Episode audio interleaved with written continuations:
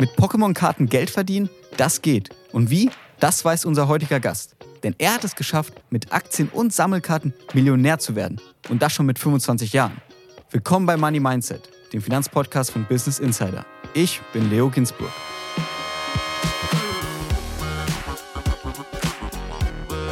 Disclaimer. Die Inhalte dieses Podcasts dienen ausschließlich zur allgemeinen Information und sind keine Kaufberatung für Finanzinstrumente. Aktien, Kryptowährungen und Investments sind grundsätzlich mit Risiko verbunden. Wie und ob ihr euer Geld investieren wollt, ist eure Entscheidung.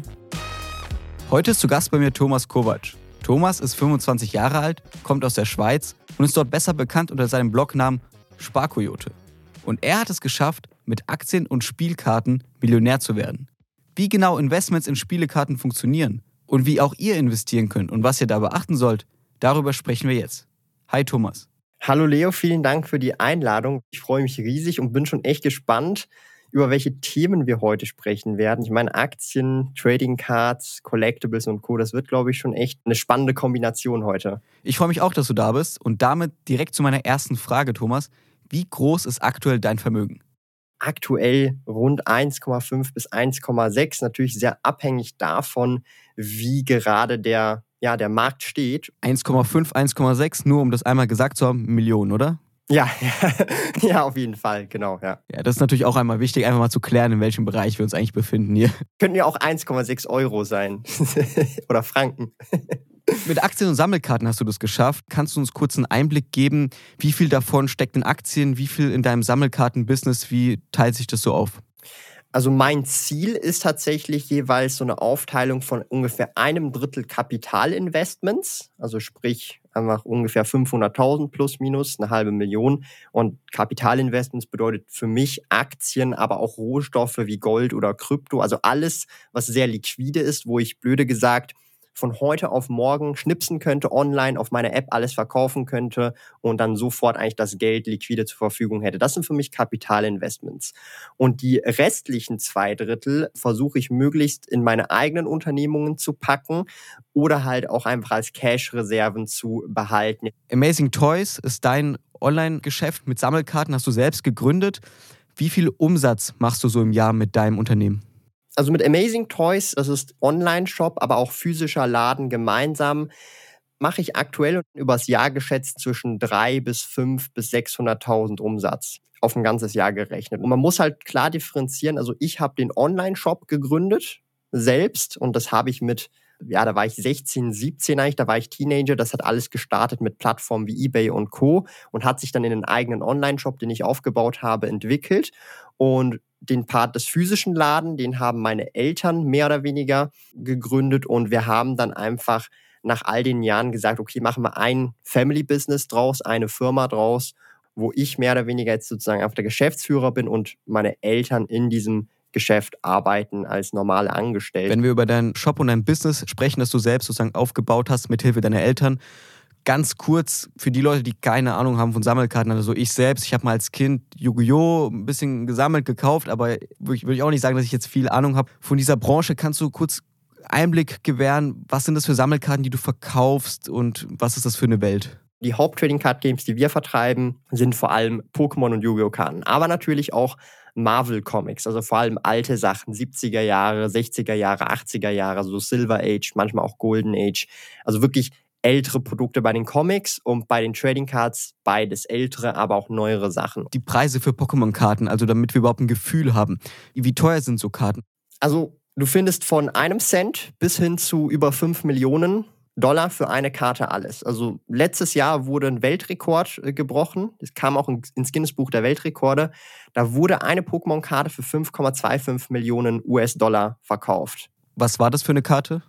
Das war eine Pikachu Illustrator Karte, PSA 10. Also sie wurde gegradet mit bestem Zustand, also Gemmint 10.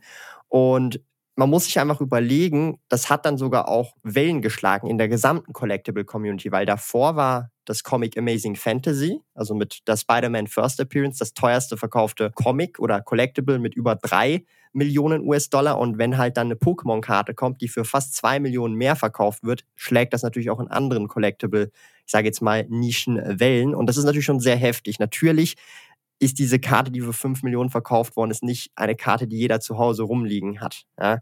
Also die meisten werden tatsächlich vielleicht eher etwas kostengünstigere Karten rumliegen haben. Und es gibt viele Karten, die auch nur 10 Euro wert sind, die nur 5 Euro wert sind, die nicht mal 1 Euro wert sind. Das ist ein Bruchteil der Karten, also wirklich ein ganz kleiner Prozentsatz der Karten, 0,0001 Prozent der Karten, die halt wirklich einen sehr, sehr hohen Wert haben. Viele der Karten sind irgendwie zwischen, ich sag mal, einem Euro und vielleicht 50 Euro. Und da hast du ein paar Ausreißer, da ist eine Einzelkarte 100 Euro, 150 Euro, vielleicht auch mal 200 Euro. Aber viele der Karten sind jetzt nicht Millionen wert, blöde gesagt. Wenn man jetzt sagt, okay, ich habe nicht so viel Geld, aber mich würde auch interessieren, irgendwie in Sammelkarten zu investieren oder da irgendwie anzufangen. Was wäre so dein Rat? Wie sollte man anfangen? Auf was sollte man bei Karten achten? Also man sollte sich zunächst einmal fragen, hat man überhaupt Interesse, sich mit diesem Hobby auseinanderzusetzen? Man muss ein gewisses Eigeninteresse dran haben oder Spaß dran haben. Also ich zum Beispiel würde jetzt nicht einfach anfangen, Oldtimers zu sammeln, weil es ist dasselbe Prinzip, weil Oldtimer jetzt nicht gerade mein Ding sind. Und es ist aber immer dasselbe Prinzip, ob ich jetzt Oldtimer sammle, Trading Cards sammle, Comics oder Kunst. Es ist genau dasselbe. Und das heißt, man muss schon mal so ein Grundinteresse an diesem Collectible haben.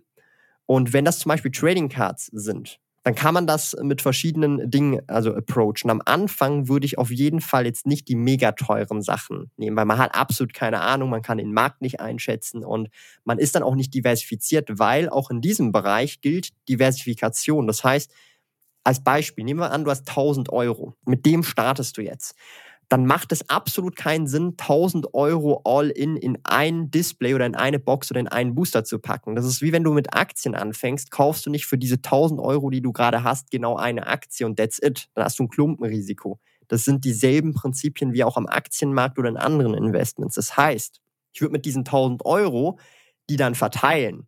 Zum Beispiel etwas kostengünstigere Dinge. Und das können dann zum Beispiel Displays sein, vielleicht auch aktuellere Displays aus den letzten ein bis zwei Jahren und die kosten dann vielleicht 50 Euro das Stück oder 150 Euro das Stück.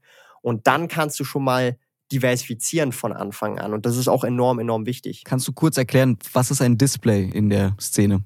Bei Yu-Gi-Oh! zum Beispiel hast du ein Booster-Pack und 24 Booster-Packs sind in einer Schachtel verschweißt und das ist dein Display. Und würdest du raten, wenn jemand jetzt sagt, okay, ich kaufe mir einen Booster, ich kaufe mir ein Display, auf keinen Fall aufmachen?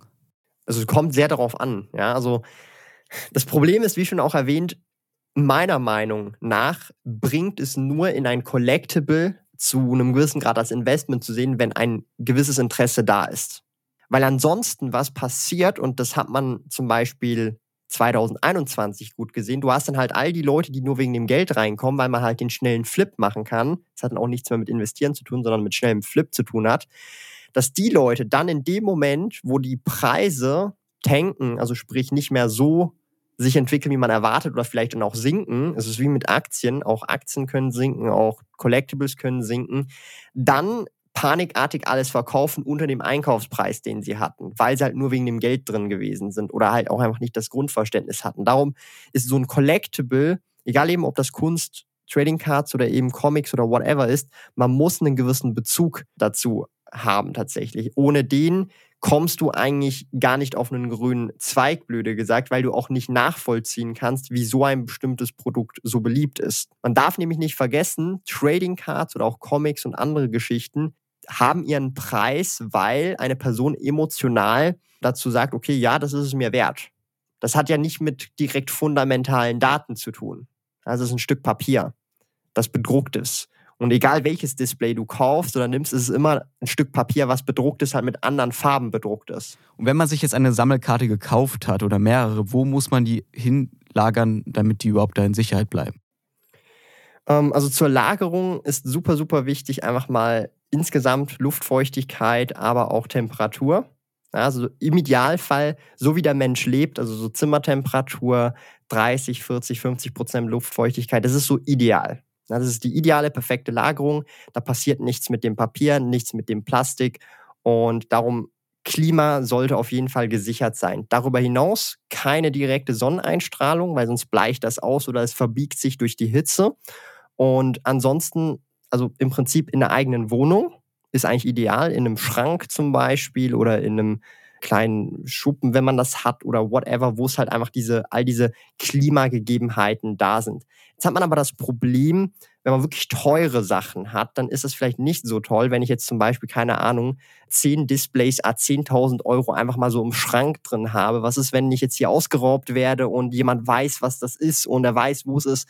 Das ist dann schon so ein bisschen heikel, da man dann eigentlich keine Chance mehr hat, an diese Dinge ranzukommen. Das ist ja nicht traceable im Prinzip. Ja, das ist ja das große Problem. Und hier bieten sich dann natürlich auch für sehr teure Sachen Bankschließfächer an die relativ kostengünstig sind. Also hier in der Schweiz zum Beispiel kriegst du für 120, 150 Franken pro Jahr ein Bankschließfach und da passen einige Displays, Booster-Packs, Einzelkarten rein. Also da könntest du theoretisch wirklich, je nachdem wie teuer die Dinge sind, Zehntausende, Hunderttausende von Euro oder Franken tatsächlich in Trading Cards da reinpacken, in ein Bankschließfach, was dich eben 100 bis 150 Euro kostet. Das ist natürlich dann so, ich sage mal, die Möglichkeit für wirklich sehr teure Sachen.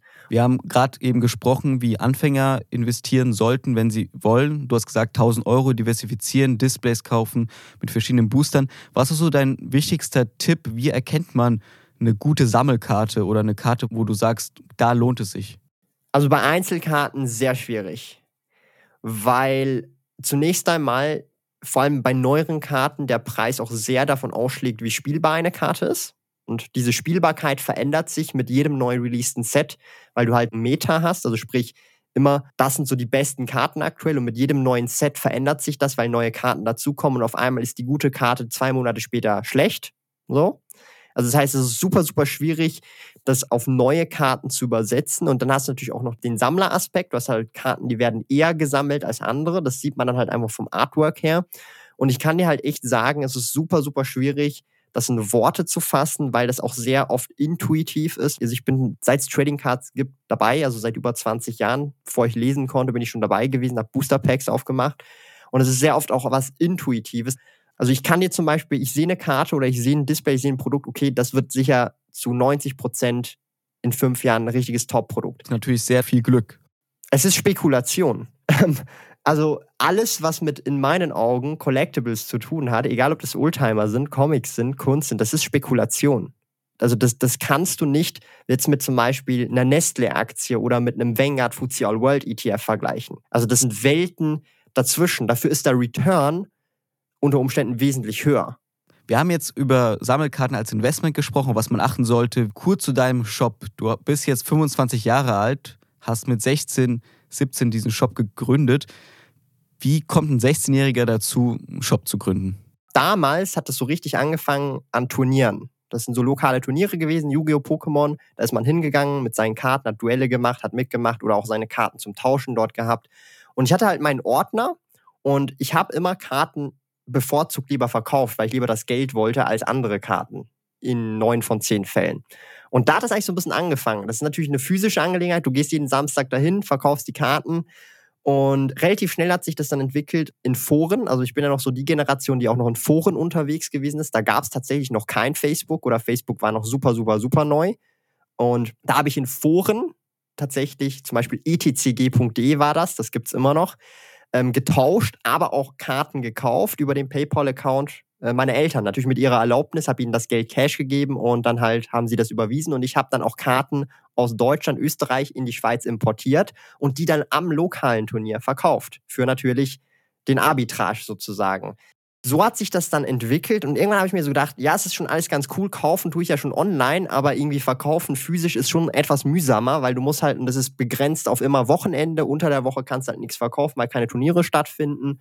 Und da habe ich mich irgendwie limitiert so gefühlt und ich wollte auch nicht jeden Samstag halt nur dort rumhängen, um Karten zu verkaufen. Also es ging dann sogar so weit, irgendwann habe ich auch nicht mehr am Turnier mitgemacht, weil es einfach zeitlich nicht mehr drin gelegen wäre mit dem Handel gleichzeitig. Und ich habe mir dann einfach gesagt, okay, irgendwie muss das online besser gehen. Und dann habe ich auf der Plattform Ricardo, das ist so genau wie eBay eigentlich, aber halt spezifisch nur für die Schweiz, angefangen, Karten und Co. zu verkaufen. Und so hat es dann tatsächlich mit dem Online-Shop gestartet, bis ich dann Jahre später, nachdem dieser Ricardo-Shop ausgebaut gewesen ist, dann den Switch auf einen eigenen Online-Shop gemacht habe. Das ist jetzt eben shop.amazingtoys.ch, den ich selber aufgebaut habe. Also so ist das zustande gekommen tatsächlich. Du bist jetzt 25, bist also schon lange im Geschäft für dein Alter. Was ist denn so dein Tipp an die, die auch ein Unternehmen gründen wollen oder einen Online-Shop? So dein wichtigster Tipp? Also der aller, aller wichtigste Tipp, ich glaube, das ist so wirklich, du darfst dir halt echt nichts von egal wem was einreden lassen, vor allem wenn es negativere Dinge sind. Also mit negativ meine ich nicht unbedingt, dass sie dich anpöbeln oder whatever, sondern einfach sagen, ja, kann das überhaupt klappen oder äh, das würde ja eh schon jemand anderes machen, weil das macht ja keinen Sinn, dass nur du die Idee hast. Also solche Geschichten. Das ist da eher noch soft eigentlich, also nicht böse gemeint, aber das sind dann schon so diese negativen Vibes, nenne ich es jetzt mal. Und ich glaube, da muss jeder durch, ob das vor allem in der Familie ist, also Eltern zum Beispiel oder Freunde oder auch einfach Arbeitskollegen oder einfach das Umfeld, was man so hat. Das ist, glaube ich, meistens die Reaktion vom Umfeld auf jetzt solche Ideen. Und ich glaube, das ist so das Heftigste, wogegen man eigentlich ankämpfen muss. Darum einfach sein eigenes Ding durchziehen. Dann Thomas, vielen Dank, dass du hier warst für deine spannenden Insights zum Thema Sammelkarten, mal was ganz Neues, wie man sein Geld anlegen kann. Und viel Erfolg noch. Vielen Dank, äh, Leo, und ich hoffe, wir können in ein paar Jährchen vielleicht nochmal so eine Session machen und dann nochmal gucken, wo dann das Ganze hingegangen ist. Dann hoffen wir mal, dass die 10 Millionen schon da sind. Das war wieder eine Folge Money Mindset. Ich hoffe, sie hat euch gefallen. Wenn ja, lasst gerne eine Bewertung bei Spotify da. Folgt uns zwischenzeitlich auch gerne auf Instagram. Und wir haben einen neuen Newsletter, Money Mindset. Da bekommt ihr jeden Donnerstag kostenlos die besten Finanzgeschichten von Business Insider per Mail. Ich bin Leo Ginsburg. Bis zum nächsten Mal.